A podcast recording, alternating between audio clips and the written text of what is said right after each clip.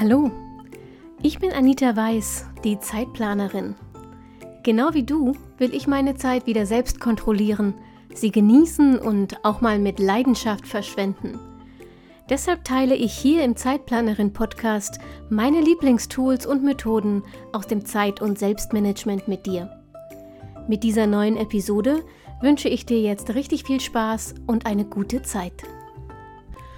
Um deine Aufgaben ordentlich zu organisieren, musst du sie aufschreiben. Immer, sofort und möglichst am selben Ort.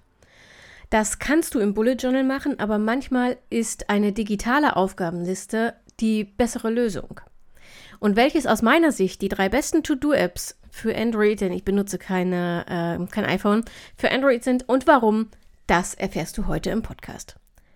Hallo und herzlich willkommen zur aktuellen Episode vom Zeitplanerin Podcast. Der Episode, in der es ausnahmsweise mal nicht um analoges Planen im Bullet Journal geht, sondern um das ziemlich genaue Gegenteil davon. Ähm, und ich erzähle dir heute aber auch, warum das gar kein Gegenteil sein muss, denn für mich war es tatsächlich ein Game Changer, als ich festgestellt habe, ich kann durchaus beides haben, ohne ins äh, Straucheln zu kommen und ohne mich zu verzetteln. Und digitale und analoge Planung können sich zusammen wunderbar ergänzen, weil ähm, das eine die Schwächen des anderen ausgleicht. So, und um das aber richtig nutzen zu können, brauchst du die passenden Werkzeuge. Für analog haben wir das ja schon hinlänglich besprochen in ungefähr gefühlten drei Millionen Folgen. Ähm, für mich gibt es kein besseres Tool als das Bullet Journal für eine analoge Planung und Reflexion. So.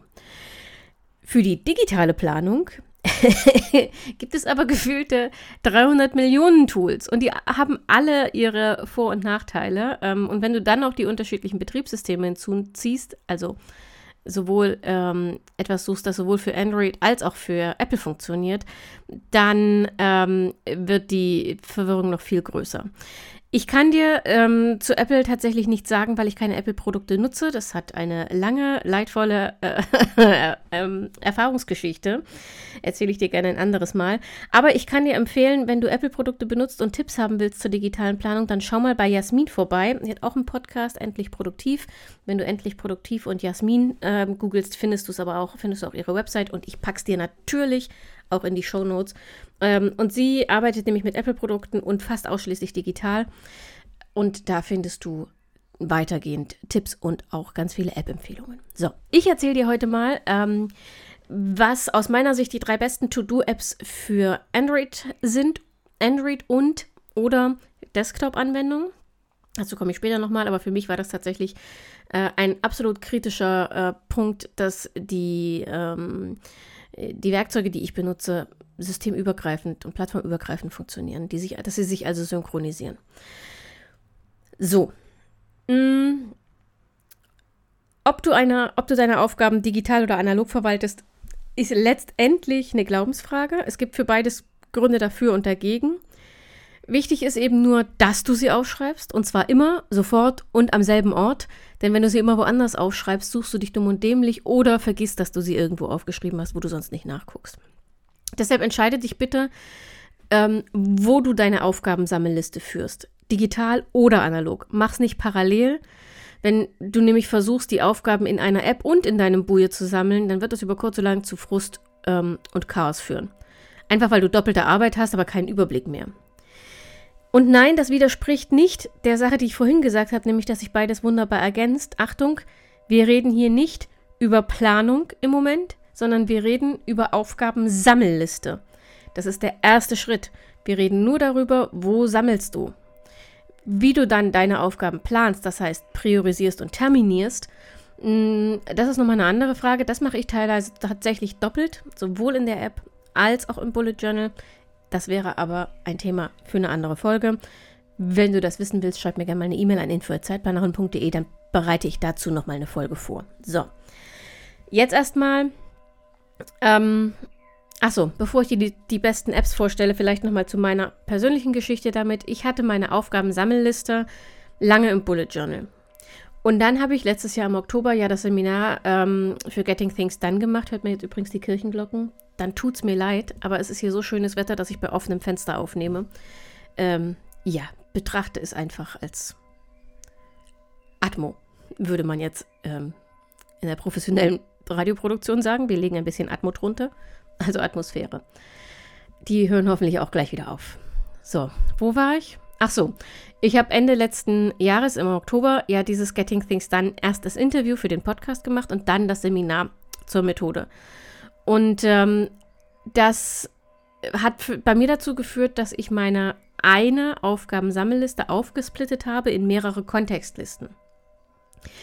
Mm, das ist für mich ein fantastisches System. Ich benutze das auch seitdem. Aber damit hat das Sammeln im Bullet Journal für mich plötzlich nicht mehr funktioniert. Es kam einfach viel zu oft vor, dass eine der Kontextlisten voll war, bevor der Monat endete und ich musste sie dann an anderer Stelle im Bullet Journal fortführen, da wo ich halt gerade war.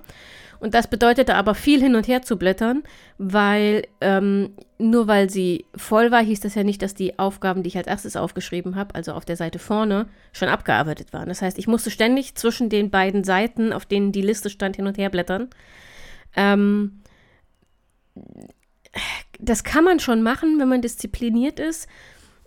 Wenn ich blättern muss, um meine Aufgaben für den Monat zu überblicken, dann macht mich das nervös. Einfach weil die Gefahr, dass ich dabei etwas übersehe, vergesse oder aus den Augen verliere, zu groß ist. Ich kenne mich einfach sehr gut, passiert mir regelmäßig. Mhm. Dazu kam, dass ich gern und viel mit Kategorisierungen und Fälligkeiten arbeite. Also ich vergebe äh, Datums Angaben, ähm, die mir halt sagen, wann diese Aufgabe fällig wird, schon während ich sie eintrage.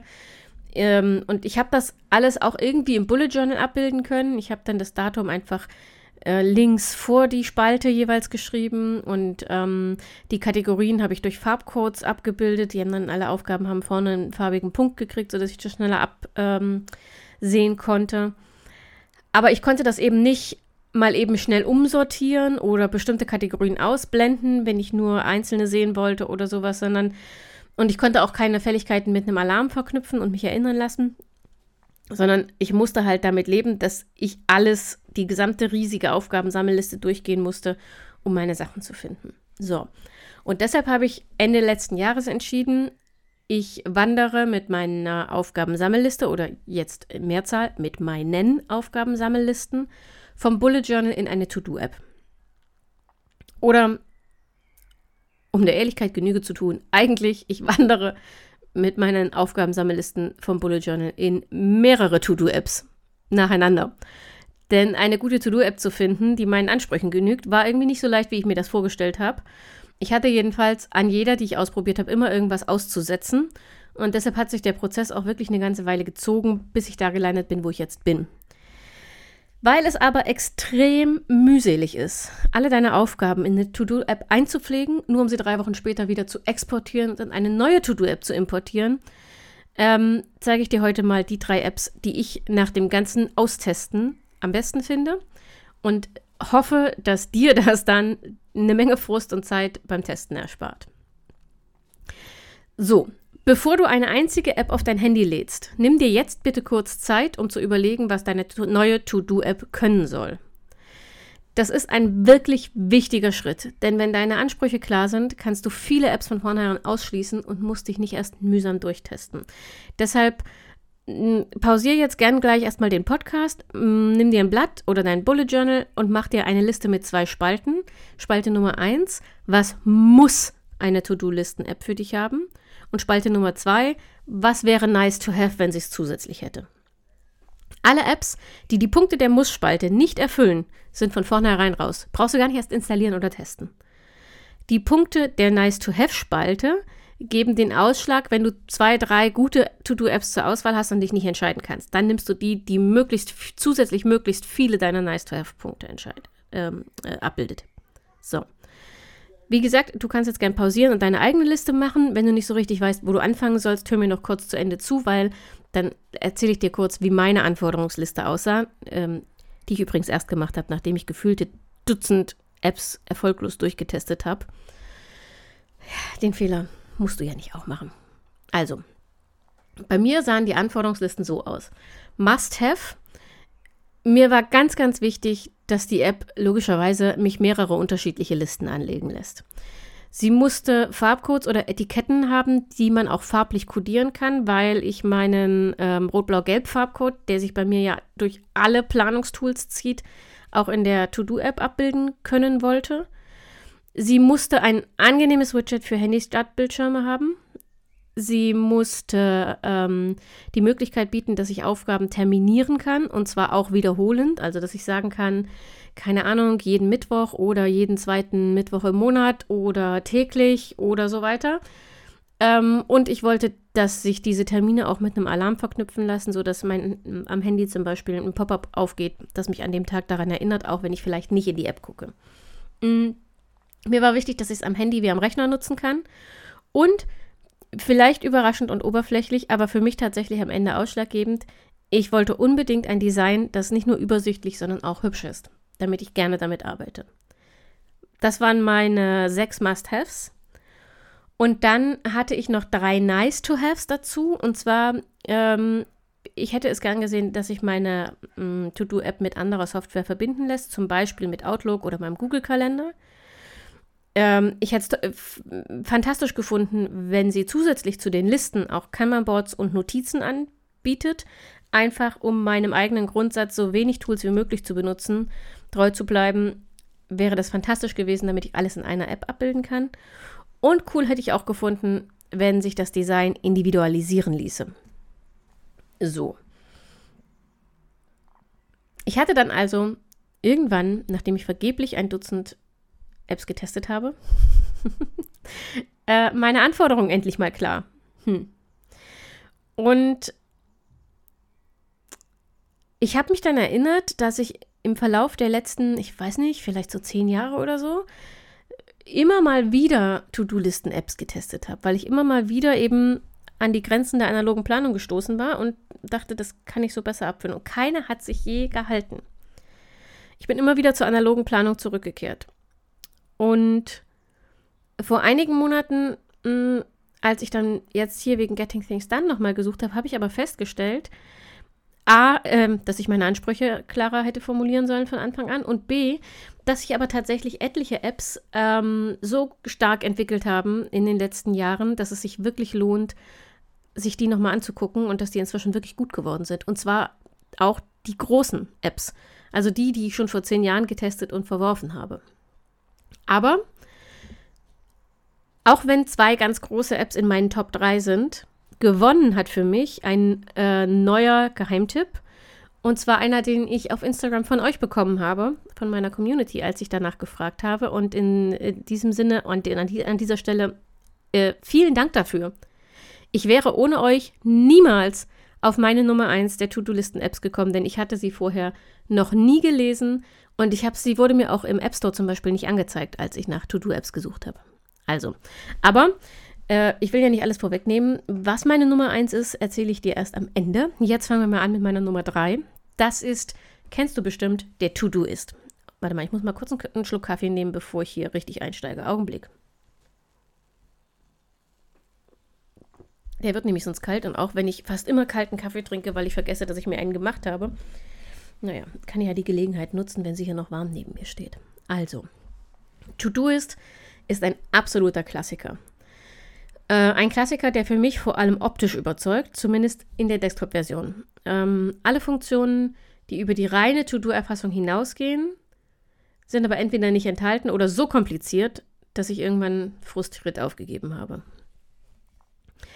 Ähm, ich mache dir das mal ganz kurz als Listenform, ja, Pluspunkte und Minuspunkte von To-Do-Ist. Pluspunkte, zumindest in der Theorie, ist To-Do-Ist kompatibel mit quasi allem an Software. Egal, was du einbinden willst. Es hat einen unfassbar riesigen Funktionsumfang. Farbcodes sind problemlos umsetzbar. Die Aufgaben lassen sich problemlos terminieren und auch wiederholend natürlich. Und sie ist nutzbar auf wirklich jeder Arbeitsoberfläche. Also egal welches Betriebssystem, welche Geräte du benutzt, To-Do funktioniert eigentlich immer. Minuspunkte. Für mich ein ganz wichtiger Minuspunkt. Ich finde, es hat ein unfassbar hässliches Smartphone-Widget. Ein weiterer Minuspunkt, die Pro-Version ist notwendig, wenn du mehr als fünf Listen anlegen willst und die ist mit circa 5 Euro pro Monat, finde ich persönlich relativ teuer für eine To-Do-List-App. Das ist eine ganz persönliche Einschätzung, aber mir war es das nicht wert. To-Do-Ist kann keine Kanban-Boards ähm, und ich persönlich fand, du brauchst ein IT-Studium, um zum Beispiel Outlook einzubinden. Beziehungsweise ähm, nicht einzubinden, denn ich habe es tatsächlich nicht geschafft am Ende. So, aus genannten Gründen war To-Do-Ist für mich raus, obwohl es zumindest theoretisch meine Must-Have-Liste erfüllt hätte. Nummer zwei, die ich dann getestet habe und von der ich wirklich überrascht war, ähm, weil sie so positiv war, ist Microsofts To-Do. Die war am Anfang als Microsoft, ich glaube, die haben die übernommen, wenn ich mich da nicht, keine Ahnung, aber jedenfalls war die am Anfang wirklich, äh, ich, ich würde mal sagen, sehr unkomfortabel zu benutzen, ein bisschen stümperhaft und ihr fehlten wichtige Funktionen. Die hat sich aber wirklich gemausert und sie hat einen großen Vorteil. Microsoft To Do ist automatisch mit dabei, wenn du ein Office-Abo abschließt. Es kostet dich also mit vollem Funktionsumfang kein zusätzliches Geld und es ist, weil es aus derselben Familie kommt, relativ leicht in andere Programme wie Outlook einzubinden. Theoretisch. In der Praxis hat gerade diese letzte großartige Funktion einen riesigen Pferdefuß, erzähle ich dir gleich. Hm. Pluspunkte von Microsoft To Do wie gesagt, es ist in alle Microsoft-Produkte integrierbar und integriert in aller Regel. Farbcodes sind wirklich sehr leicht und sehr, ähm, also optisch auch sehr schön umsetzbar. Es hat ein sehr schönes, übersichtliches Widget. Es bedient alle Arbeitsoberflächen. Die Terminierung von Aufgaben ist kinderleicht, viel leichter tatsächlich als in allen anderen Apps. Also viel leichter bedeutet viel weniger Klicks. Du findest das in allen anderen Apps genauso einfach, aber manchmal musst du aus meiner Sicht zu viele Klicks machen, um einen Termin fest, eine Fälligkeit festzulegen. Ein weiterer Pluspunkt, du kannst sehr viele Listen machen, die alle ein individuelles Design bekommen können. Also du kannst jeder Liste ein eigenes Hintergrundbild und sowas geben. Du kannst dich da wirklich verkünsteln, wenn du das möchtest. Und zumindest mit dem Office-Abo ist die Vollversion kostenlos. So, dagegen habe ich tatsächlich gar nicht so viele Minuspunkte gefunden, ähm, aber zwei, die für mich ausschlaggebend waren, um, um dann doch nicht bei To-Do zu bleiben. Ähm, und zwar ist die Outlook-Integration, also das bedeutet, du fügst oder du aktivierst Microsoft To Do innerhalb von Outlook und kannst dann aus einer E-Mail direkt eine Aufgabe machen. Das ist natürlich super komfortabel, wenn es denn funktioniert. Ähm, ich habe das Ewigkeiten rumgedoktert und dann festgestellt, ja, das funktioniert schon, aber nur mit Exchange-Konten und nicht mit ganz normalen Konten, die du per IMAP in Outlook eingebunden hast. Ähm, also ich habe ja zum Beispiel die, die info.zeitplanerin.de E-Mail-Adresse, die ist bei meinem, also die ist, die, die, die hoste ich bei dem Anbieter, der auch meine Website hostet, ja. Das heißt, ich binde sie in Outlook über IMAP ein. Ja, dann kann ich aber To-Do nicht nutzen. Und das einzige Exchange-Konto, das ich in Outlook habe, ist das meines Arbeitgebers und da brauche ich To-Do nicht, weil wir haben andere ähm, Strukturen und Systeme für die beruflichen Aufgaben. Die Funktion konnte ich also 0,0 nutzen. Das war sehr frustrierend, denn auf die hatte ich mich echt gefreut. Und der zweite Minuspunkt, ähm, bei dem ich am Anfang dachte, ach, nicht so wichtig und der inzwischen aber tatsächlich relativ ausschlaggebend für mich ist, To-Do kann keine Camembers. To-Do ist wirklich eine sehr schlanke, sehr übersichtliche Listen-App. Das kann sie fantastisch, aber mehr kann sie halt nicht. Und deshalb bin ich am Ende eben doch nicht bei To-Do gelandet, sondern ähm, bei meiner persönlichen Nummer 1. Für mich eine absolute Überraschung und inzwischen tatsächlich die ganz große App-Liebe ist TickTick. Mehrere von euch hatten mir diese To-Do-App auf Instagram empfohlen und wie gesagt, ich hatte vorher noch nie etwas davon gehört. Ähm, und dabei entwickeln die Macher hinter TickTick schon seit 2010 To-Do-Apps tatsächlich. TickTick ist für mich die perfekte Mischung aus Optik und Performance. Überragend finde ich wirklich ist der Funktionsumfang, denn du kannst in der Pro-Version nicht nur To-Do-Listen anlegen, so viele du willst übrigens. Du kannst die To-Do-Listen auch in einem Klick als Gantt-Charts anzeigen. Gantt-Charts sind diese äh, Projektmanagement-Zeitleisten. Als Kanban-Board in einer Eisenhower-Matrix oder in der Kalenderansicht. Und gleichzeitig hast du in der App integrierten Pomodoro-Timer und eine Stoppuhr, die du sogar pro Aufgabe starten kannst und damit kannst du deine Arbeitszeit die Aufgabe dokumentieren. Also das wird gespeichert, du hast dann Statistiken und kannst es jederzeit auslesen. Großartig. Wirklich großartig. Ich habe inzwischen, ich habe in TickTick angefangen, nur meine Kontext Aufgabensammellisten zu führen. Inzwischen habe ich da To-Do-Listen, also wo ich mir Notizen mache oder wo ich mir zum Beispiel Interviews vorbereite ähm, oder wo ich meine Komplimente-Liste ist eine Notizenliste in, äh, in TickTick. Ich habe, äh, ich nutze regelmäßig die, äh, den Pomodoro-Timer tatsächlich und ich habe auch ähm, ein Kanban-Board, wobei ich das im Moment nicht mehr nutze, aber ich habe zum Beispiel die für die, für die Redaktionsplanung beziehungsweise für die äh, Sammlung von Content-Ideen für die Zeitplanung ein Kanban-Board benutzt. Alles in einer App. Ich muss also wirklich nur eine App aufmachen, um alles zu sehen. Fantastisch. So, nochmal kurz in Listenform Pluspunkte. Ähm, TickTick lässt sich tatsächlich kinderleicht in Outlook integrieren, wobei das bei mir irgendwie so eine On-Off-Geschichte ist. Mal ist es da, mal ist es nicht da. Hm, ich bin mir nicht mehr so sicher, ob es ein Pluspunkt ist, aber theoretisch geht's. Es hat viele Listen, Kanban-Boards, Notizen, sogar Gewohnheitstrecker übrigens sind integriert. Kannst du dir individuell anlegen, äh, auch mit individuellen Fälligkeiten. Also du kannst das für täglich machen, für einmal die Woche, für einmal im Monat, für dreimal die Woche. Du kannst alles selbst nutzen. Es hat einen integrierten Pomodoro-Timer, Kalender, ein sehr schönes äh, Widget, beziehungsweise mehrere sehr schöne Widgets, die du dir auswählen kannst fürs Handy. Es äh, bedient alle Arbeitsoberflächen, also Rechner, Handy, Synchronisation ist überhaupt kein Problem. Und natürlich sind auch meine äh, geliebten Farbcodes und die Terminierungen problemlos so möglich, wie ich sie brauche. Es gibt auch hier ein paar kleine Minuspunkte, die für mich aber dann am Ende nicht ins Gewicht fielen im Vergleich zu den vielen Pluspunkten. Der volle Funktionsumfang ist erst in der Pro-Version möglich. Du musst also auch hier ähm, monatlich zahlen. Allerdings kostet TickTick übrigens alles unbezahlte Werbung, was ich hier mache, ne? Ähm, kostet TickTick in der Pro-Version im Moment 2,99 im Monat. Das finde ich tatsächlich für das, was du bekommst, sehr, sehr, sehr fair. Ähm, zahle ich tatsächlich sehr gern. So, ein weiterer Minuspunkt. In der Desktop-App ist das Design nicht ganz so übersichtlich äh, wie in der, ähm, in der Handy-App.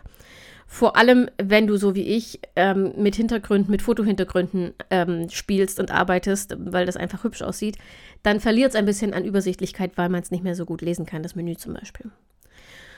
Und ähm, was mich am Anfang ein bisschen gestört hat, inzwischen habe ich mich daran aber total gewöhnt, die Farbcodes, also wenn du Etiketten vergibst ähm, und die als Farbcodes machst, dann stehen die hinter den Aufgaben statt davor. Ähm, und ich war das ja vom Bullet Journal so gewohnt, dass meine Farbpunkte davor waren. Das hat mich am Anfang irritiert, ist aber eine reine Gewöhnungsfrage und ähm, ist heute überhaupt kein Problem mehr. Was ist also mein Fazit, mal davon abgesehen, dass ich dir TickTick wärmstens empfehlen kann?